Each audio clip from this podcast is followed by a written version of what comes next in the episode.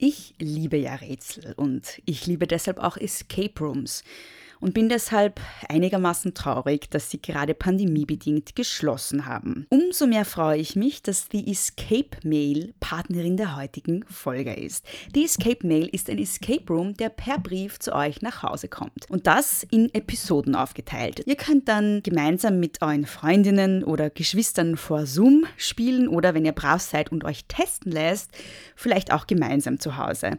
Ich habe die erste Episode mit meinen Schwestern schon durchgespielt und muss wieder mal sagen, glücklicherweise sind die beiden viel klüger als ich.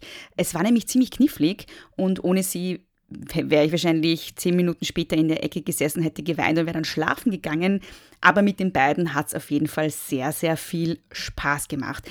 Auf theescapemail.de könnt ihr die Episoden bestellen oder gleich ein Abo für alle abschließen. Mit dem Rabattcode GROße10 bekommt ihr sogar 10% Rabatt. Große mit zwei S geschrieben. Also, nichts wie los. theescapemail.de und den Rabattcode GROße10 nicht vergessen mir ist es einfach wichtig, das Patriarchat nachhaltig zu zerschlagen und dafür setze ich meine Stimme und meine Arbeit ein. Wie wir handeln, bestimmt, wie die Welt aussieht.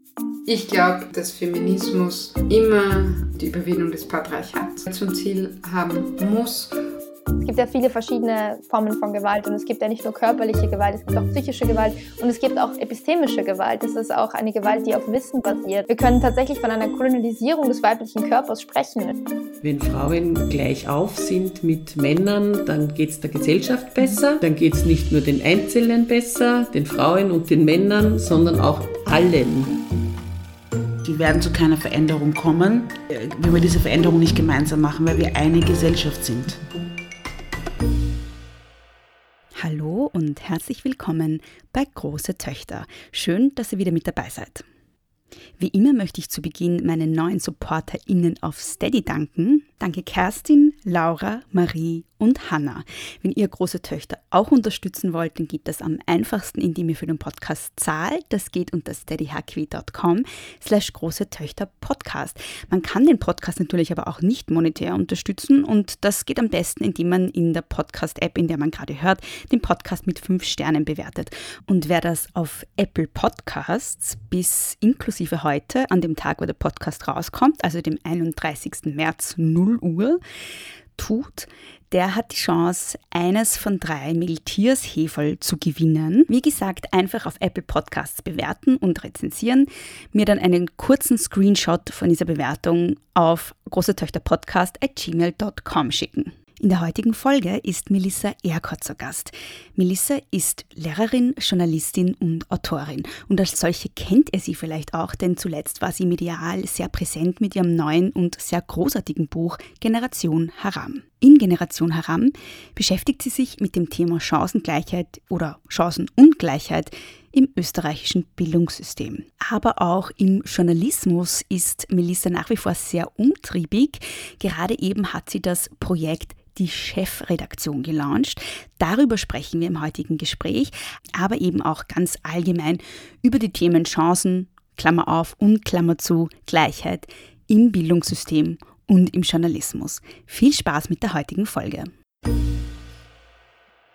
Hallo, liebe Melissa. Danke, dass du dir Zeit genommen hast. Das freut mich wirklich sehr. Ähm, du warst ja, seit ich meinen Podcast gestartet habe, auf meiner Liste an Leuten, die ich unbedingt mal einladen möchte. Deshalb ähm, freut mich das heute ganz besonders.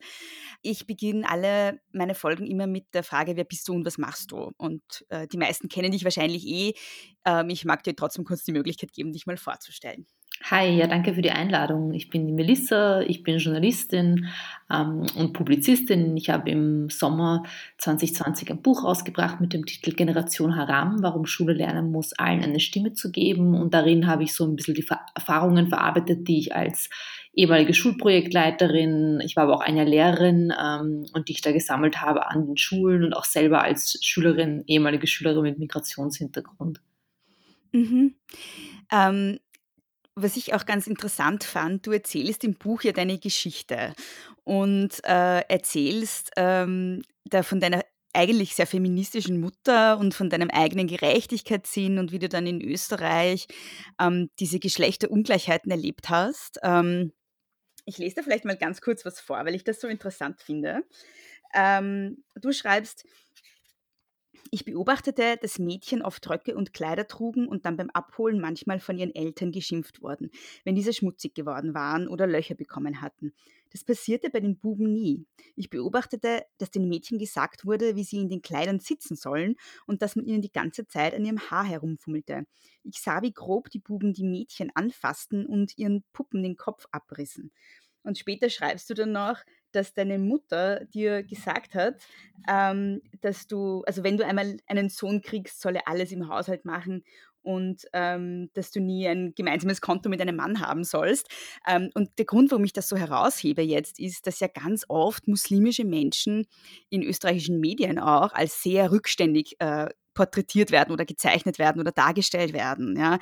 Als, so, äh, als wäre das eine total patriarchale Kultur, die quasi nach Österreich kommt. Das hat ja auch eine österreichische Staatssekretärin mal so gesagt tatsächlich, ja? dass das Patriarchat importiert wird. Und ich finde das ganz spannend, wie du eigentlich als muslimisches Mädchen ähm, das österreichische Patriarchat da sehr treffend beschreibst. Voll, ich habe nach diesem Erlebnis im Kindergarten dann auch irgendwann beschlossen, ich möchte eigentlich ähm, äh, beim Mutter, Vater, Kind spielen zum Beispiel nur der Junge sein, weil ja. es dann irgendwie einfacher ist, der darf mehr äh, und ich wollte auch gar keine Röcke mehr anziehen und, und, und die Haare immer nur unter der Kappe getragen, weil ich das viel einfacher empfand. Gar nicht, weil ich mich jetzt nicht wohlgefühlt habe als Mädchen, sondern weil ich mir dachte, boah, es ist offensichtlich einfacher. Und ich, ich also der Islam, den ich von zu Hause kenne, da ist auch eher typisch für den bosnischen Islam. Also in Bosnien leben ja ich alle Religionen oder haben gelebt äh, friedlich, bevor die Politik da äh, quasi was anderes draus gemacht hat, so dass das eigentlich immer schon ganz normal war. Und ich glaube auch, ohne jetzt irgendwas glorifizieren zu wollen, überhaupt nicht. Aber ich kenne es halt, also Erzählungen von meinen Eltern im Kommunismus, im ehemaligen Jugoslawien, war das halt so, dass Frauen einfach auch immer schon gearbeitet haben und da einfach auch die Gleichstellung ähm, irgendwie schon ganz normal war ähm, so dass das in, in Österreich dann für mich äh, ja, ein bisschen, also irgendwie anders war, ähm, als ich ja, ja, als meine Mutter oder mein, mein Vater es mir beigebracht haben. Trotzdem habe ich natürlich auch unter Patriarchalen, also mein Vater war trotzdem ein Patriarch und mein Großvater auch. Und umso mehr war es den Frauen in meiner Familie irgendwie wichtig, ähm, uns Mädchen, aber auch uns, uns, also meine Cousins einzutrichtern, so, das ist die alte Generation, ihr werdet es anders machen. Und die hat, haben das echt so oft wiederholt, dass ich einfach noch immer diese Sätze von damals höre, eben nie abhängig sein von einem Mann, immer eigenes Geld verdienen, ähm, eben nicht drauf hören, was dir nichts verbieten lassen und solche Dinge. Und das war ihnen ganz wichtig, dass wir es mal irgendwie auch anders machen. Mhm. Hm, gleichzeitig beschreibst du ja auch sozusagen das sexistische Verhalten von muslimischen Jungen oder von Jungen mit Migrationshintergrund äh, Mädchen gegenüber und der Titel Generation Haram bezieht sich ja darauf, oder? Was bedeutet Haram überhaupt? Genau. Vielleicht sollten wir das auch mal erklären, ja. Haram ist im Islam verboten. Äh, diesen Begriff missbrauchen einige, um äh, anderen zu sagen, was sie machen sollen oder nicht. In dem Fall waren das halt häufig Jugendliche mit muslimischem Background, die den Mädchen mit muslimischem Background gesagt haben, du, dein T-Shirt mit V-Ausschnitt ist Haram. Äh, du, wenn du jetzt äh, Wasserpfeife rauchen gehst, ist es Haram. Haben dann ihr Leben echt damit damit eingeschränkt. Tatsächlich ist im Islam, wenn man mit Theologen spricht, das einzige Haram, nämlich, dass man als Mensch einem anderen Menschen was verbietet. Quasi nur Gott selber könnte jetzt äh, entscheiden, was Haram ist. Ähm, das wäre so die theologische Wahrheit. Äh, diesen Jugendlichen ging es aber eher um die Macht. Ja. Denen ging es gar nicht um den, um den Islam, ihnen ging es um die Macht über die Mädchen in einer Gesellschaft in Österreich, nämlich wo sie als muslimische Burschen, als Mohammeds sonst gar keine Macht haben. Mhm. Das fand ich ja auch ganz besonders interessant und das hat mich auch total überrascht, weil du beschreibst ja auch, ich glaube, du schreibst ja auch, äh, Muhammad ist kein Name, sondern eine Diagnose oder so irgendwie. Ein Urteil, ähm, genau. Ähm, ein Urteil, genau, Entschuldigung. Ähm, und was mich da so überrascht hat, ist, dass du sagst, vor allem muslimische Männer werden Opfer von antimuslimischem Rassismus und ich habe mir immer gedacht, dass es vor allem Frauen mit Kopftuch sind, weil die so sichtbar muslimisch sind.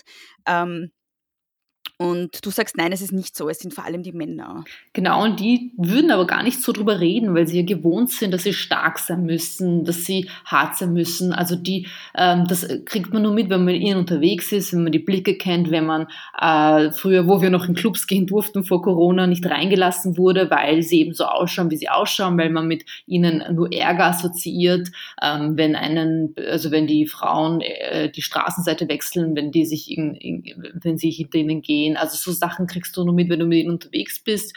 Und das ähm, Problem ist, dass sie ja nicht drüber reden, weil sie eben nicht ähm, verletzlich wirken wollen, weil sie auch unter diesem Patriarchat total leiden. Und äh, weil sie dann lieber kontern auch, ja, dann nehmen sie halt diese Rolle und, und, und, und tun dann so, als wären sie eh gefährlich, was sie nicht sind. Und wir haben ja auch in Hanau gesehen, also das war natürlich klar auch, ähm, äh, bis auf eine junge Frau, die da ähm, ermordet wurde, waren das äh, muslimisch gelesene oder migrantisch gelesene Männer.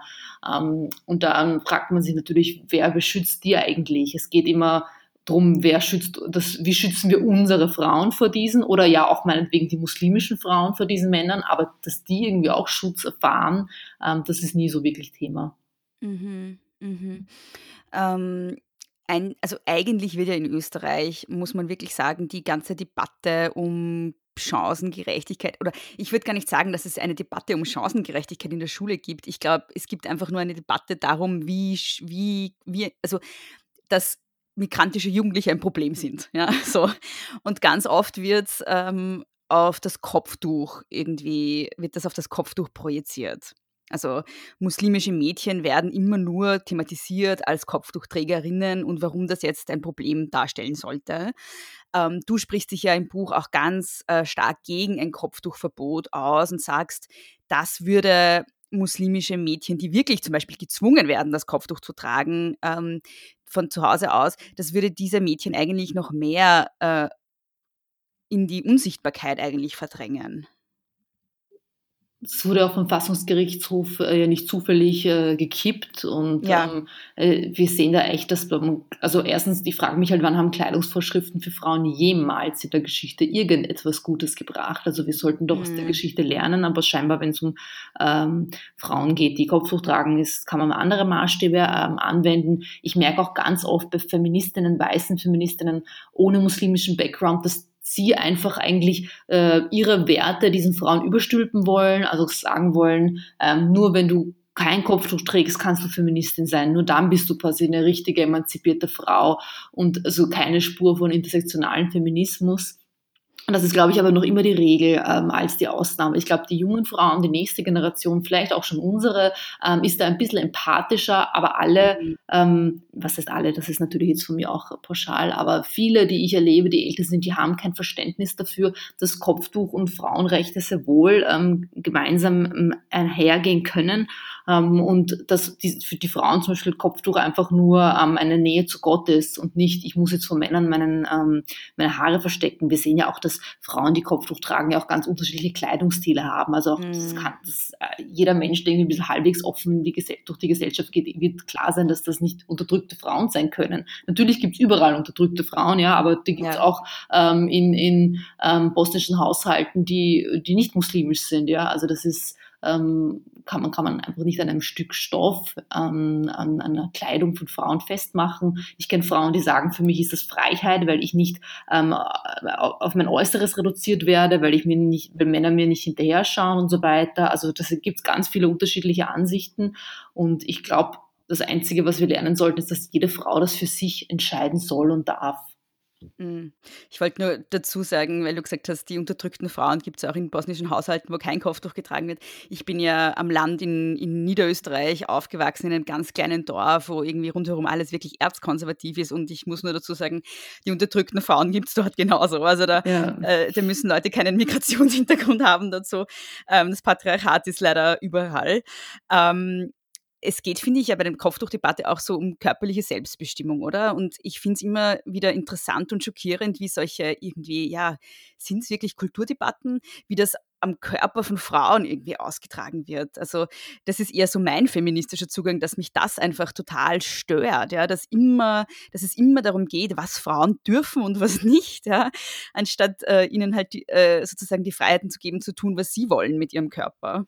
Richtig. Und wenn dann diese Frauen ähm, ähm, dann irgendwie für sich einstehen und sagen und laut sind und sagen, was sie stört und, und, und demonstrieren gegen ein Kopftuchverbot, dann zeigen die ja offensichtlich, dass sie nicht unterdrückt sind. Ja, also wie offensichtlich muss man es denn noch zeigen? Und dann passt das auch wieder nicht. Dann äh, kommen eben Argumente wie, äh, die sind von irgendwelchen Vereinen instrumentalisiert, also was ich alles mitkriege, vor allem im Journalismus, wie darüber geredet wird, auch ich meine, ich möchte jetzt keinen Journalismus-Exkurs starten, aber natürlich prägen die Medien unser Bild von Frauen, die Kopftuch tragen. Und wenn man da jetzt googelt Islam, kommen immer, kommt immer dasselbe Bild von den drei anonymen Frauen mit Kopftuch von hinten. Das macht natürlich auch was mit unserer Wahrnehmung ja. von muslimischen Frauen ähm, mhm. und beeinflusst uns total.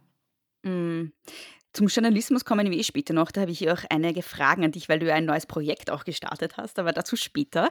Ähm, du beschreibst ja im Buch auch, dass sich deine Schülerinnen von Feminismus ganz oft nicht angesprochen gefühlt haben, weil es so weiß dominierter Feminismus war. Wie müsste Feminismus denn sein, dass er muslimische Jugendliche, muslimische Mädchen, Mädchen mit Migrationshintergrund auch gleichberechtigt ins Boot holt? Ich glaube, dass er überhaupt junge Personen an, äh, aufs, ans Boot holt, müsste ein bisschen einfacher sein von der Sprache her. Ich weiß noch, wie ich mich in meiner ersten Gender-Vorlesung an der Uni, und da habe ich ja schon studiert, das heißt, ich habe Matura mhm. schon gehabt, ähm, total fehl am Platz gefühlt habe, weil ich diese akademische Sprache, Judith Butler und so weiter mhm. überhaupt nicht verstanden habe. Ich habe mich total abgeschreckt gefühlt. Ich habe das Gefühl gehabt, ich bin zu dumm für Feminismus und mhm. ähm, bin dann erst später durch so ein bisschen populärwissenschaftliche Literatur dann dazu gekommen, ähm, mich mit dem Feminismus auseinanderzusetzen. Und das, glaube ich, muss man einfach, wenn man mit äh, auch jungen Frauen, egal ob mit Migrationshintergrund oder nicht, einfach ja, das ist auch ein bisschen Klassismus, finde ich. Also da muss der Feminismus, ja, wenn wir über Intersektionalität reden, auch, auch sich damit konfrontieren. Ähm, und ähm, generell auch die Frauen, die wir als Feministinnen bezeichnen, die wir glorifizieren, die wir als Ikonen hernehmen, sind die ähm, auch mal äh, ähm, ähm, Women of Color oder eben ähm, muslimische Frauen, eben nicht nur klassisch weiße Frauen. Und das ist doch sogar in der neuen populärwissenschaftlichen Literatur ja noch immer eher seltener. Ich möchte keinen Namen nennen, weil man dann glaubt, ich finde die schlecht. Ich finde, ja. stimmt überhaupt nicht. Aber wenn mir halt so die Bestseller an, äh, im deutschsprachigen Raum einfallen aus den letzten Jahren, ähm, dann sind das halt häufig weiße Frauen gewesen, die eh mhm. super Bücher geschrieben haben. Und da können sich aber nicht viele junge Frauen, auch ältere Frauen mit Migrationsgeschichte identifizieren. Das ist vielleicht nicht ihr Feminismus oder sie denken sich ja schön, aber ich habe ganz andere Probleme bei mir daheim oder dort, wo ich herkomme. Mhm. Ähm, du schreibst ja auch, dass Schule keine Geschlechterdemokratie vorlebt und ähm, die Frage ist, einerseits, was meinst du damit genau und dann andererseits, wie könnte denn eine geschlechterdemokratische Schule aussehen? Und dann aber auch auf einer ganz praktischen Ebene, was können LehrerInnen tun, um zum Beispiel Unterricht feministischer, feministischer zu gestalten. Also einerseits, was ist die Utopie, also was wäre eine geschlechterdemokratische Schule? Und dann andererseits, was kann man in der Praxis tun, jetzt wo es ist, wie es ist? Ja, eigentlich laut Lehrplan muss man das ja schon leben. Ja, also man muss über Gleichberechtigung sprechen. Ähm, das kommt aber viel zu kurz. Also erstens reicht natürlich nicht 50 Minuten ähm, Unterrichtsstunde für solche großen Themen. Ähm, und andererseits ist es auch nicht nur mit einer Unterrichtsstunde getan. Es muss ganz selbstverständlich ähm, einfließen, wenn man in Physik über Physiker spricht, dass auch PhysikerInnen vorkommen. Ja, also wenn man in Deutsch äh, Klassenlektüre liest, dass man sich anschaut, wieso lesen wir eigentlich hauptsächlich noch immer männliche Autoren.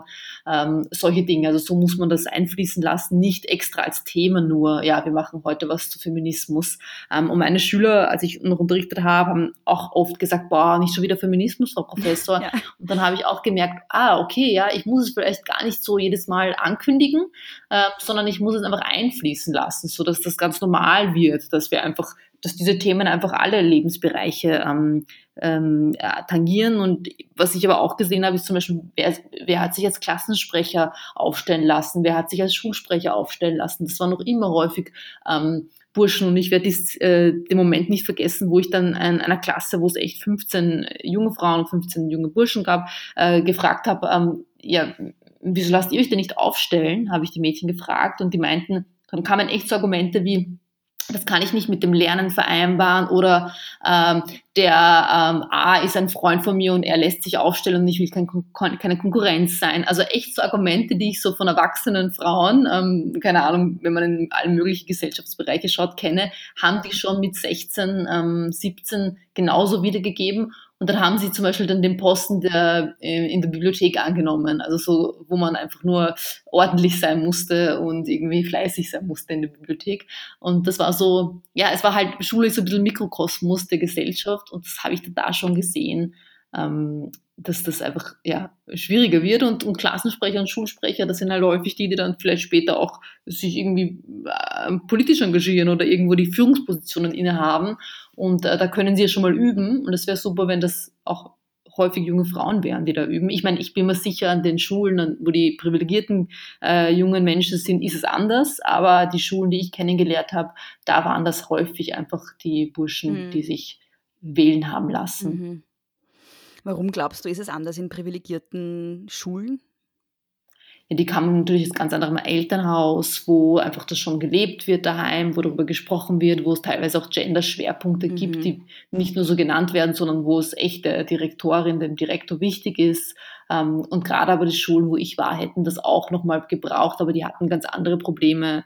Wenn du da viele in der Klasse hast, die ähm, von Armut betroffen sind, die noch nicht so gut Deutsch können, etc., da musst du dich halt anderen Themen widmen, bevor du dich Feminismus widmen kannst. So ist der Grundtenor ein bisschen. Mhm. Du hast ja vorhin schon das Thema Repräsentation angesprochen ähm, und auch im Buch schreibst du über Alma Sadic und meinst eben, dass solche Role Models sehr wichtig sind, auch für Jugendliche und beschreibst auch, wie sie begeistert eigentlich auf sie reagieren, also die Jugendlichen, die du unterrichtet hast. Ähm, und ich bin ja eigentlich auch eine von jenen Menschen, die Repräsentation total wichtig findet. Ähm, bin aber selber immer wieder mit Kritik konfrontiert, wenn ich das sage, weil mir dann gesagt wird, das sei nur oberflächliches Kosmetik und das ändert dann nichts an den Machtverhältnissen an sich. Wie ist da deine Position? Wie wichtig ist denn Repräsentation? Ich finde, die Kritik ist total berechtigt, das stimmt auch. Nur bei jungen Menschen ist das wurscht, ja. Also die wollen sich sehen, die denken nicht, die können noch nicht so weit denken an die Strukturen. Also wenn ich selber ähm, draufkomme, wann hatte ich denn die Erkenntnis, dass es nicht reicht, dass ich jetzt im Journalismus nur bin, ja, sondern dass es, dass ich da allein nichts verändern kann. Das kommt erst mit dem Alter. Und davor ist aber wichtig, dass man überhaupt die Motivation hat, irgendwo hinzugehen, wo man vielleicht die Strukturen verändert, muss man sich einmal sehen. Und deswegen finde ich schon wichtig. Also für, einfach, dass du denkst, denkst, okay, ähm, es ist möglich oder da ist jemand, der sieht so aus wie ich oder der einen ähnlichen Namen wie ich und das heißt, es ist vielleicht doch nicht so weit weg. Und wenn man dann äh, annähernd in diese Position gelangt, merkt man dann vielleicht, okay, das reicht nicht mehr und kann dann doch immer versuchen, die Strukturen zu verändern. Aber gerade für junge Menschen, für junge Frauen ist, glaube ich, Repräsentation extrem wichtig. Und ähm, ich habe es auch nicht so richtig glauben wollen, bis ich dann halt selber mit jungen Menschen gearbeitet habe und gesehen habe, wie, wie wichtig, dass sie die schon fanden, dass ich quasi ähm, als muslimische Frau ähm, einen Job mache, der äh, ja, akademisch äh, konnotiert ist. Im Journal der Journalismus ist ja du durchaus elitär, also dass das für sie echt viel bedeutet hat. Und sie dann so ein bisschen gesagt haben, ja, wenn sie es geschafft haben, kann ich es ja eigentlich auch schaffen. Mm, ja. Ähm, was ich auch noch interessant fand im Buch, ist, dass du ja beschreibst, wie sehr das österreichische Bildungssystem darauf aufbaut, dass eigentlich ganz viel dieser Bildung daheim gemacht wird. Also dass sozusagen die Eltern die Verantwortung haben, dann mit den Kindern die Hausaufgaben zu machen oder sie halt, wenn sie das Geld haben, in Nachhilfe zu schicken oder so. Und aus feministischer Perspektive muss man da ja auch ein Stück weit sagen, das System funktioniert nur, also funktionieren tut es ja nicht wirklich, wie du beschreibst, ja, aber es funktioniert nur dann, weil eben systemisch auf die unbezahlte Arbeit von Frauen zu Hause auch gesetzt wird. Und wenn vor allem Frauen diese Arbeit nicht machen können, ähm, weil sie zum Beispiel selber Erwerbsarbeiten oder weil sie keine Zeit haben, weil es so viele andere Kinder noch gibt im Haushalt und so weiter und so fort, dann funktioniert es eben nicht mehr. Genau, es verlässt sich auf die bürgerlichen Mütter, die dann das Referat machen für das Kind, die ähm, zumindest das Kind erinnern macht was. Ja. Also auch das ist ja Arbeit, dass man dran denken muss, man hat das Schularbeit, hat es eh gelernt. Aber die meisten lernen ja wirklich mit. Ähm, und deswegen bin ich immer verwundert, wenn dann so ähm, bürgerliche Frauen oft sagen, na, sie wären jetzt nicht für eine Ganztagsschule, so wie ich sie halt fordere, weil ihr Kind braucht das ja gar nicht. Das brauchen vielleicht die unterprivilegierten Kinder, ja, dann soll man das denen verpflichten, aber sie brauchen das ja nicht. Aber ich denke mir, das wäre gerade auch für alle Frauen eine Entlastung ähm, oder ein zweites verpflichtendes Kindergartenjahr beispielsweise. Das wäre auch eine Entlastung. Ähm, es ist natürlich okay, oder was ist okay, völlig legitim, wenn ähm, eine Mutter sagt, ne, ich möchte mich drum kümmern. Ähm, nur die, die vielleicht das nicht sagen, müssen müssen es halt auch machen. Und die Lehrpersonen äh, verlassen sich auch drauf, dass jeder diese Mutter hat. Also das ist einfach so. Ich habe es gemerkt im, in der Schule, wenn irgendwas ist mit dem Kind, wer wird zuerst angerufen? Die Mutter. Obwohl die Telefonnummer vom Vater genauso drin stand. Aber das war immer, ja, zuerst ruft man die Mama an und wenn die Mama beim dritten Mal nicht rangeht, dann ruft man vielleicht den Vater an, wenn es nicht so dringend ist. Ähm, und ich habe das dann umgekehrt gemacht. Ich habe da dann die Hm. Väter angerufen. Mhm. Und die waren eben manchmal so, haben sie meine Frau nicht erreicht? Also so da. Ah, ja, Ähm, ja, ja. Und auch bei Elterngesprächen, ich weiß ja auch schon wieso, ja. Also es ist natürlich ein Unterschied gewesen, wenn ich da eine Mutter sitzen hatte oder einen Vater. Also die waren, äh, die Mütter haben dann immer mitgeschrieben und haben sich das zu Herzen genommen und die Väter waren re- teilweise recht ruppig und waren, haben, glaube ich, nicht mal, nicht mal halb zugehört, was ich so sage. Aber da muss man die auch umerziehen, ähm, ein Mhm. bisschen. Ähm, und die Gesellschaft da dahingehend umerziehen und nicht das sich leicht machen und sagen, ja, ich rufe halt die Mutter an, ja. Mhm. Ähm, eine Sache, und ich erzähle das irgendwie ständig, aber es geht mir einfach nicht aus dem Kopf und das ist mir jetzt auch wieder eingefallen. Ich werde einfach nie vergessen, wie äh, während dem ersten Lockdown, ähm, da waren, ich glaube, es war die ZIP 2, ich bin mir jetzt nicht sicher, aber da waren alle Clubobleute aller Parlamentsparteien eingeladen. Und da wurde halt gefragt, äh, wie das mit dem Homeschooling so funktioniert. Und der August Wöginger von der ÖVP hat gesagt, bei ihm funktioniert es gut, weil es macht seine Frau. Und das ist, finde ich, so bezeichnend einfach. Das ist, ja. Ja, oder dass wir halt auch Politiker haben, die äh, vor kurzem erst Vater geworden sind und darauf natürlich nicht angesprochen werden und dann niemand in Frage stellt, ob sie jetzt die Doppelbelastung stemmen können und bei den weiblichen Politikerinnen gleich mal so, boah, ja, hätte sie nicht noch ein bisschen länger warten können, äh, also Amtszeit, bis sie das Kind kriegt und so weiter. Also es ist echt, also es ist ein bisschen besser geworden, glaube ich. Aber man, allein, dass man das mitkriegt, dieses Gerede, ja, denkt man sich, okay, passt. Ja, ich bin gespannt, wie das bei Alma Sadic jetzt wird. Die ist ja auch gerade in Karenz ähm, oder in Mutterschutz, glaube ich noch. Oder wie heißt das in Österreich? Ja, Also, das heißt ja. äh, Karenz, glaube ich, wenn das Kind dann da ist. ja, ja, genau. Jetzt ist sie gerade, glaube ich, noch in Karenz, aber ich bin dann gespannt, wie das wird, wenn sie zurück ist. Ja, genau, ob man dann Ja. jede Entscheidung darauf oder ja, ob sie mal Ja. müde ausschaut und dann kommentiert man das. Also, hm. Mhm. Was ich in deinem Buch auch so spannend fand, weil das ein Thema ist, das auf verschiedene Arten immer wieder kommt, ist so Sprache und Sprachlosigkeit. Ähm, das kommt auf ganz verschiedenen Ebenen. Also einerseits sagst du, du hast das Kind eine Zeit lang gar nicht, also das ist ja eine, also du erzählst ja so eine ganz berührende Geschichte, wie du als Kind dann eine Zeit lang irgendwie gar nicht gesprochen hast, weil du dich in keiner Sprache so richtig zu Hause gefühlt hast. Und du beschreibst auch, dass dir heute manchmal noch Worte fehlen, weil du einerseits das Bosnisch nicht so gut kannst, wie du gerne würdest, und andererseits dir aber im Deutschen oder im österreichischen Deutschen auch so bestimmte Redewendungen fehlen. Gleichzeitig hast du aber eine Sprache studiert, ähm, verdienst dein Geld mit Sprache, sowohl als Journalistin als auch als Lehrerin hast du es mit einer Sprache verdient, weil du ähm, eben diese Sprache auch unterrichtet hast und äh, hast jetzt auch ein Buch geschrieben. Also ich finde, das Thema Sprache ist so eins, was bei dir immer wieder kommt. Und eine Sache, die du auch beschreibst, ist das ähm, zum Thema Sprache, dass privilegierte Mehrsprachigkeit der Ober- und Mittelschicht äh, wird immer so total gefeiert, wenn irgendwelche Oberschichtsmenschen ihre Kinder mehrsprachig erziehen.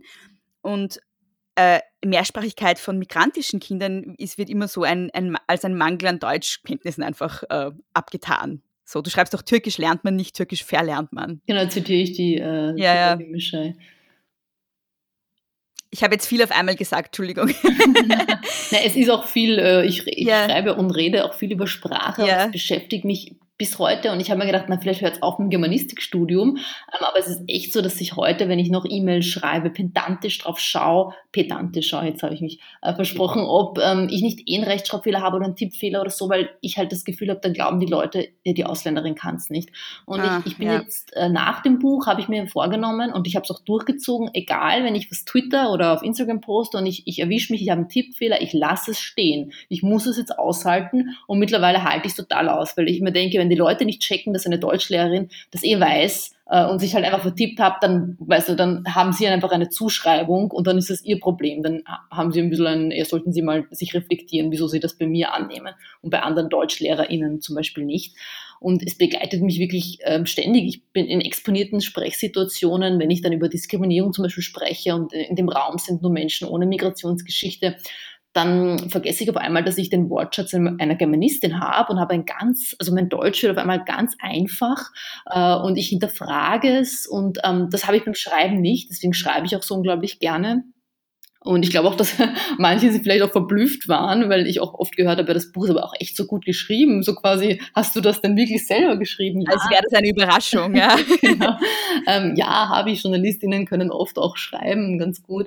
Und ähm, äh, ja, also das fällt mir halt leichter als zu sprechen, außer eben ich spreche Deutsch mit äh, unter Menschen, wo ich mich wohlfühle, wo ein diverses äh, Miteinander auch ist, dann ist es was anderes. Also es ist echt faszinierend und ich kriege auch ganz oft das Feedback, ja, ich wäre doch so fordernd in meinen Worten, also in meinen Kolumnen, in meinem Buch.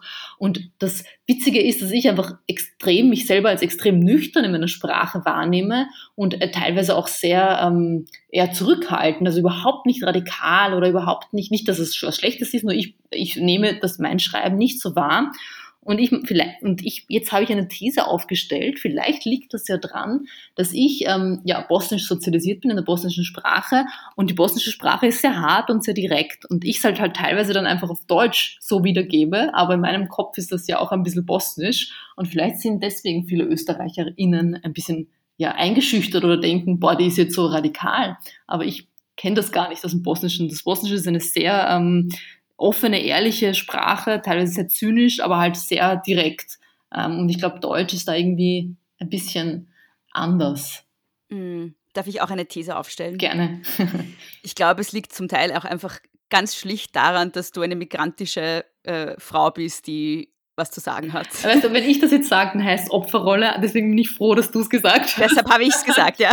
Weil das, das glaube ich, ich mutmaße auch, wenn ich ehrlich bin, ja. weil das ist ja nicht nur bei mir so. Also. Ja, allein die Tatsache, dass du dich hinstellst und was sagst, ist radikal. Genau, du? genau. Alles, alles, was du sagst, ist zu viel, also es ist egal, was du sagst. Außer ich sage Danke, Österreich, dann. Danke, ja. danke, dann ist okay. Also jetzt hast du es gesagt. Genau, kannst du das am Anfang der Folge gleich lassen. Danke, Österreich. Ja, das mache ich gerne. Dankeschön. danke, Bea, danke, Österreich. Äh, bitte gerne, ähm, liebe Melissa. Ähm, äh, ja, genau. Also ich wollte noch, äh, das passt auch so ein bisschen zum Thema Sprache. Ähm, du beschreibst ja auch, dass Bücher für dich extrem bedeutsam waren, und zwar für die eigene Emanzipation auch, ähm, aber auch für die andere Kinder. Und du beschreibst auch, wie wie ja, berührend und traurig auch du es fandest, dass viele Kinder halt überhaupt keinen Zugang zur Literatur haben. Warum findest du das denn so wichtig, Lesen und Bücher? Es eröffnet halt so Lebenswelten, die vielen Kindern, zumindest mir auch, ähm, sonst verschlossen geblieben wären, weil das natürlich auch für eine finanzielle Frage ist, dass man viel reist zum Beispiel oder andere Dinge kennenlernt und das äh, das kann man mit Büchern dann kennenlernen, ohne viel Geld ausgeben zu müssen. Bücher auch in der Bücherei waren halt kostenlos. Also das ist etwas, glaube ich, ähm, wo du auch super die Sprache lernen kannst ähm, und zwar so, dass du es nicht nach, dass es sich nicht nach Anstrengung anfühlt. Deswegen war es mir einfach wichtig, dass meine ehemaligen Schülerinnen auch ein bisschen so die Liebe zu diesen Büchern entdecken, weil die, also es klingt jetzt so ähm, romantisch irgendwie und kitschig, aber die die, die belehren einen nicht. Also es ist so, du, du liest einfach dieses Buch und du kannst es auf dich einwirken lassen. Es ist nicht kein, keine Deutschlehrerin quasi, aber, aber es gibt dir genauso viel wie eine Deutschlehrerin, ein bisschen habe ich das Gefühl. Und deswegen war es mir so wichtig, dass sie lesen und fand ich so traurig, dass sie so wenig gelesen haben, weil sie auch das Gefühl hatten, Bücher, das ist nur was für Österreicher ähm, und, und Kunst sowieso und Kunst und Literatur ist nur was für ÖsterreicherInnen ähm, und Menschen, die irgendwie akademisch gebildet sind und das stimmt ja nicht. Es gibt ja Bücher, ganz viele, äh, die Themen behandeln, die alle Menschen betreffen, auch von AutorInnen, die nicht akademischen Background haben.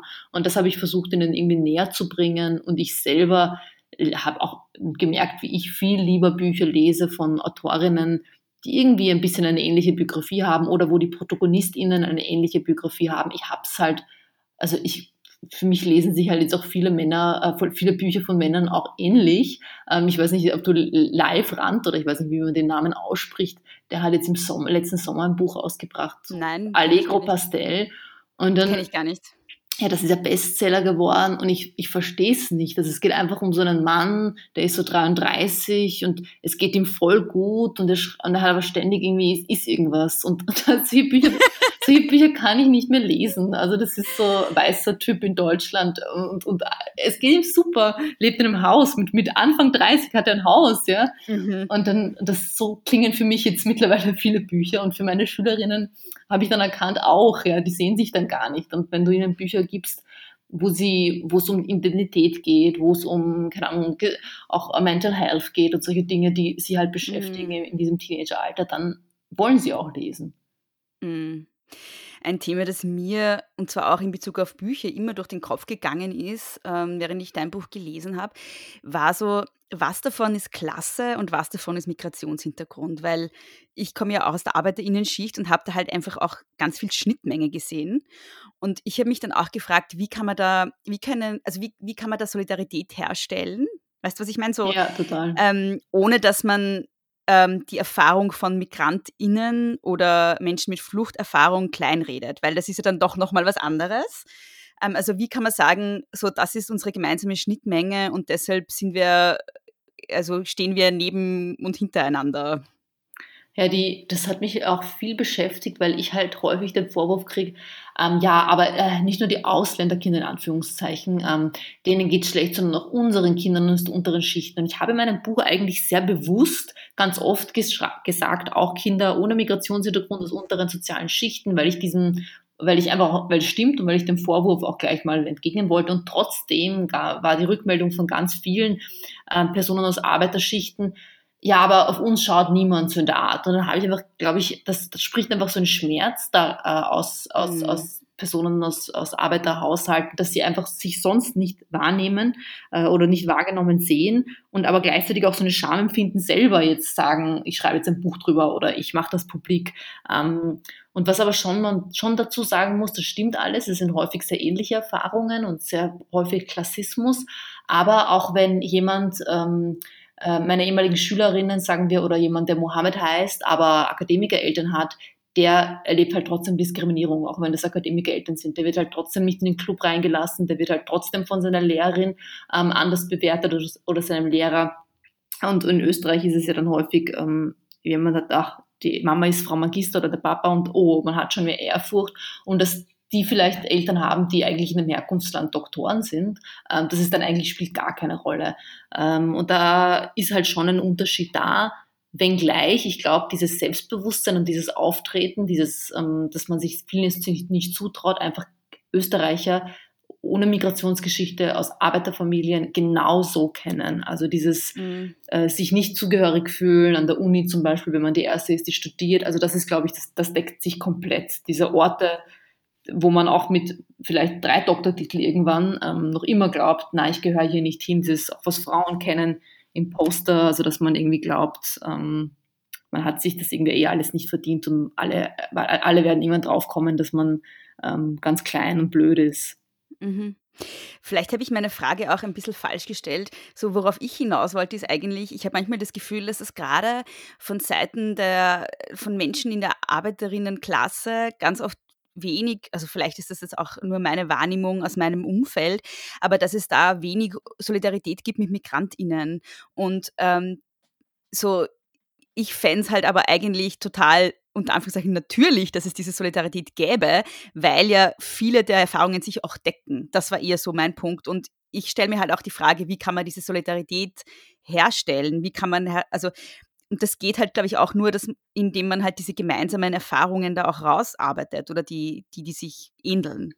Ja, also halt Menschen sind halt schwierig. Ich glaube, dass ja. die, die, die, also viele denken sich, na mir geht's auch schlecht, ja. Und und und es war ja dann auch häufig auch dieses Argument, ja jetzt kommen die Geflüchteten und die kriegen ein iPhone und das ganze Geld und uns geht's auch schlecht. Ich sehe das sogar bei ähm, teilweise Migrantinnen, die selber Fluchthintergrund haben, aber halt schon in der zweiten Generation hier sind, die dann eifersüchtig sind auf die neuen Geflüchteten, weil sie meinten, boah, damals hatten wir das alles nicht, diese ganzen Beihilfen und und denen das nicht gönnen. Also das ist irgendwie schwierig. Ich glaube, Menschen, die halt so marginalisiert sind und, und, und irgendwie keine, nicht gehört werden, die arbeiten sich dann an unten bei sich irgendwie nach unten treten quasi ein bisschen ab, weil sie die oben, die da oben quasi eh nicht erreichen können.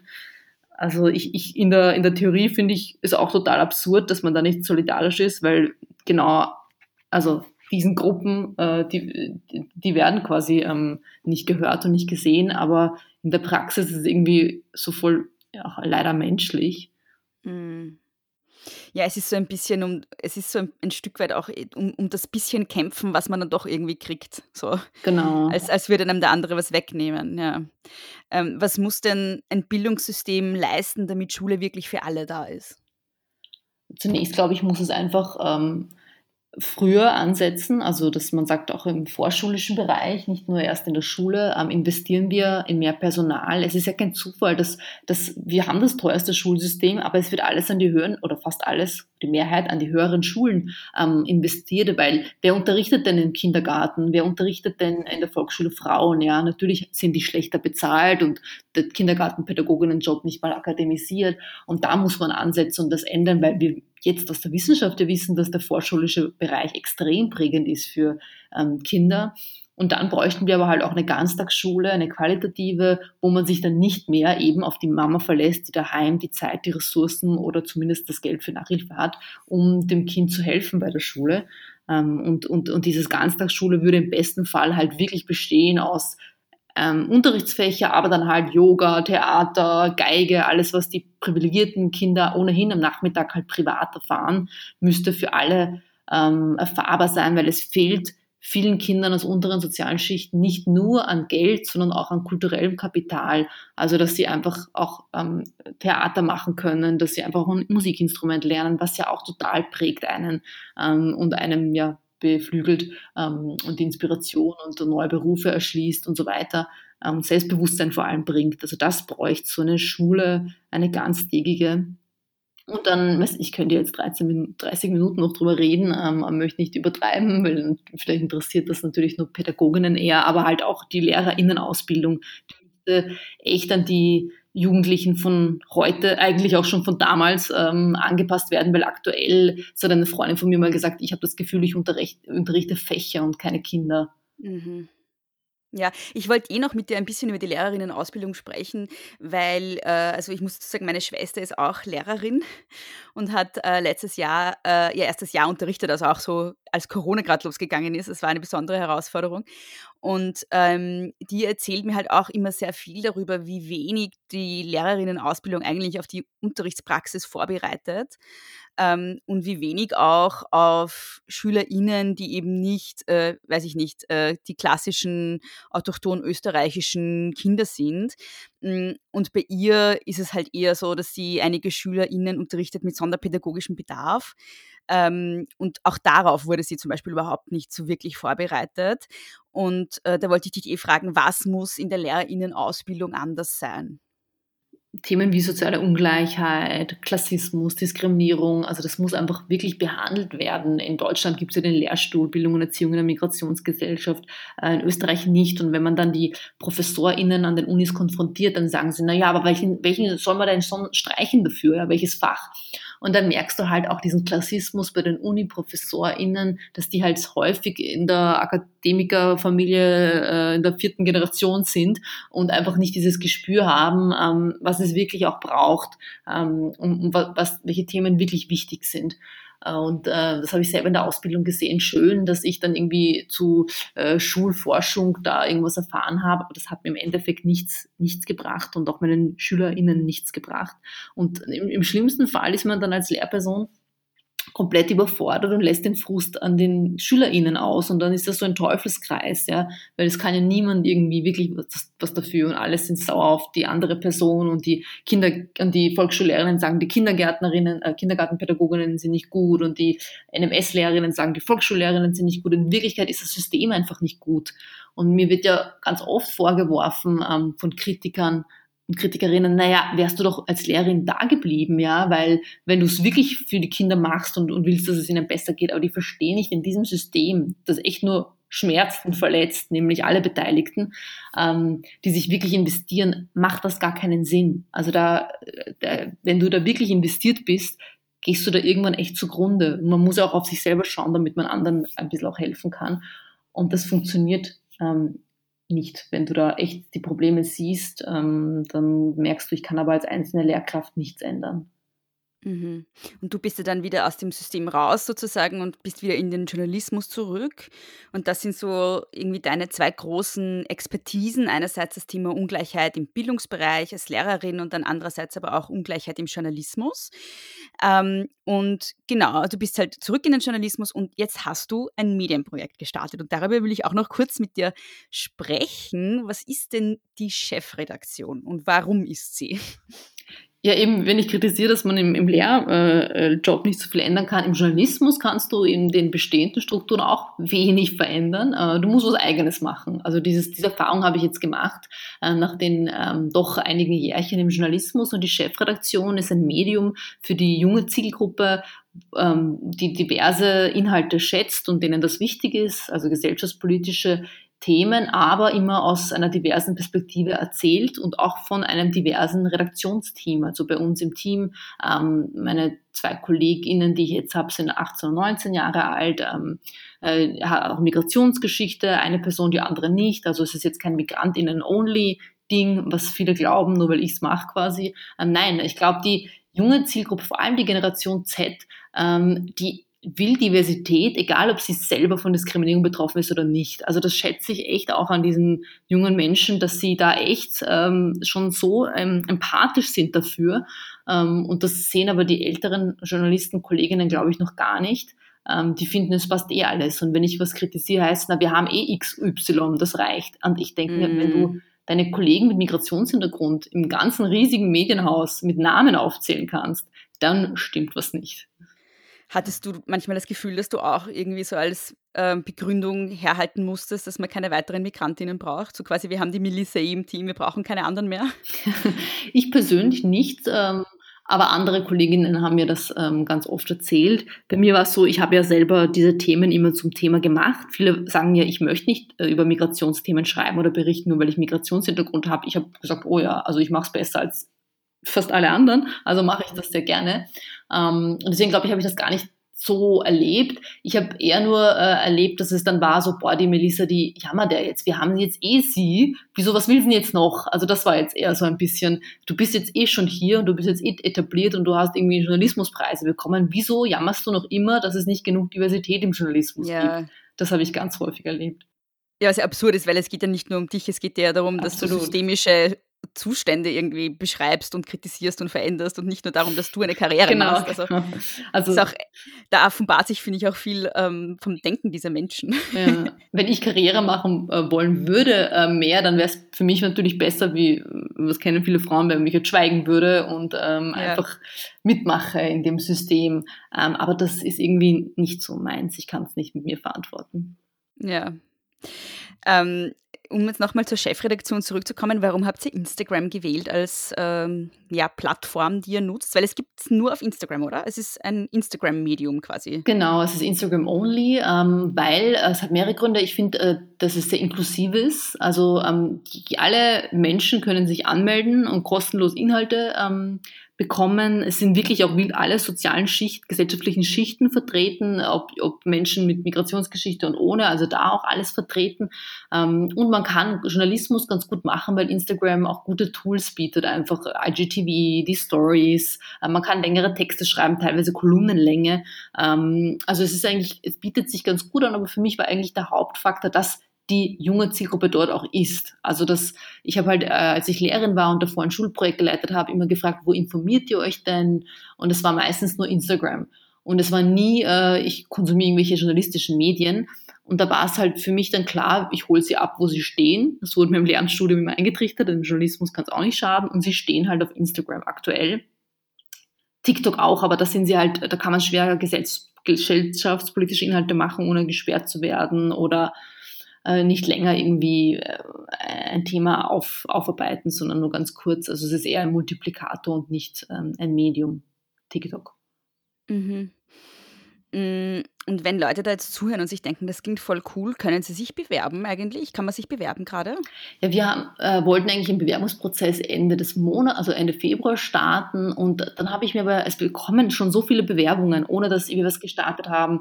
Und es sind halt häufig ähm, Menschen, die, wo ich weiß, aber die hätten auch in jeder anderen Redaktion relativ gute Chancen. Also ähm, nicht noch, die Bewerbungen sind noch nicht besonders divers.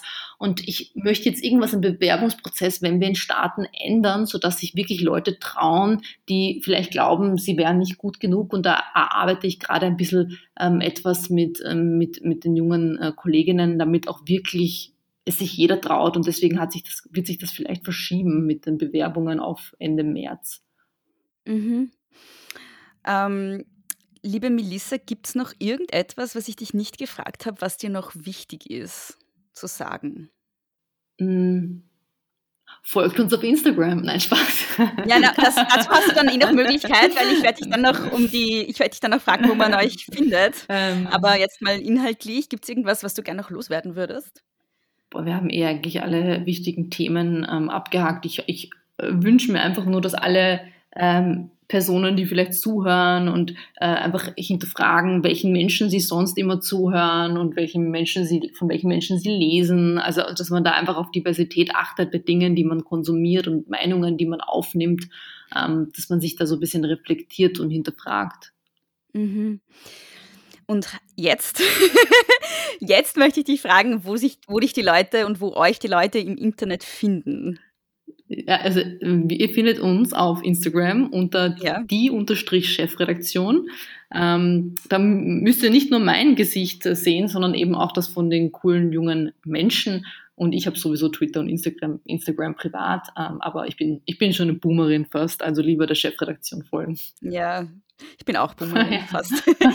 ähm, und dein Buch heißt Generation Haram und es gibt auch einen Podcast von dir, den, den müssen wir auch noch schnell ja, bewerben, meine, den haben wir noch nicht gesprochen. Meine neue große Liebe, die Sprechstunde ja. von Ö1, wo ähm, ich mich nicht so gern reden höre, aber meine Gästinnen immer so toll sind. Ähm, da reden wir ganz viel über Bildung und Integration oder manchmal auch andere Themen, aber die GästInnen haben ähm, fast immer Migrationsgeschichte und das ist so das Besondere. Das Lustige ist, schon nach Folge zwei gab es Beschwerden von autochthonen Österreichern, wann sie denn dran sind im Podcast.